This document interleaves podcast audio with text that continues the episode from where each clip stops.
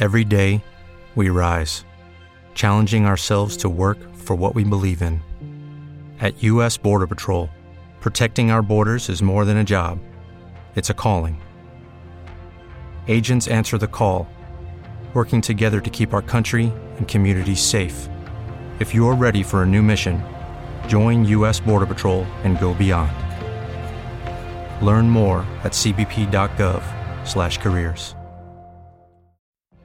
What if you could have a career where the opportunities are as vast as our nation, where it's not about mission statements, but a shared mission?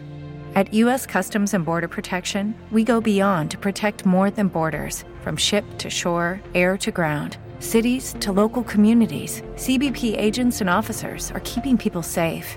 Join U.S. Customs and Border Protection and go beyond for something far greater than yourself. Learn more at cbp.gov/careers. Flashback de Rock a Domicilio.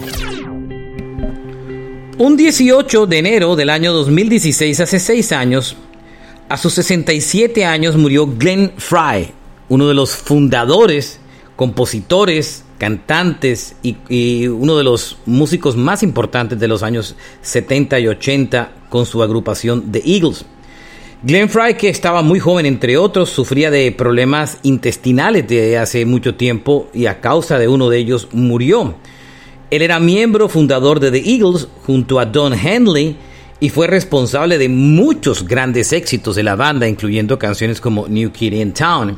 Adicionalmente tuvo una carrera en solitario supremamente exitosa, con éxitos como The Heat Is On, Smuggler Blue uh, y muchas canciones que fueron tremendamente exitosas. Sexy Girl, que fue una de sus primeras canciones, entre otras. Además tuvo una pequeña carrera como actor, que tal vez algunos lo pueden recordar por su aparición en la serie de televisión Miami Vice. Este fue un flashback de rock a domicilio recordando Glenn Fry de The Eagles.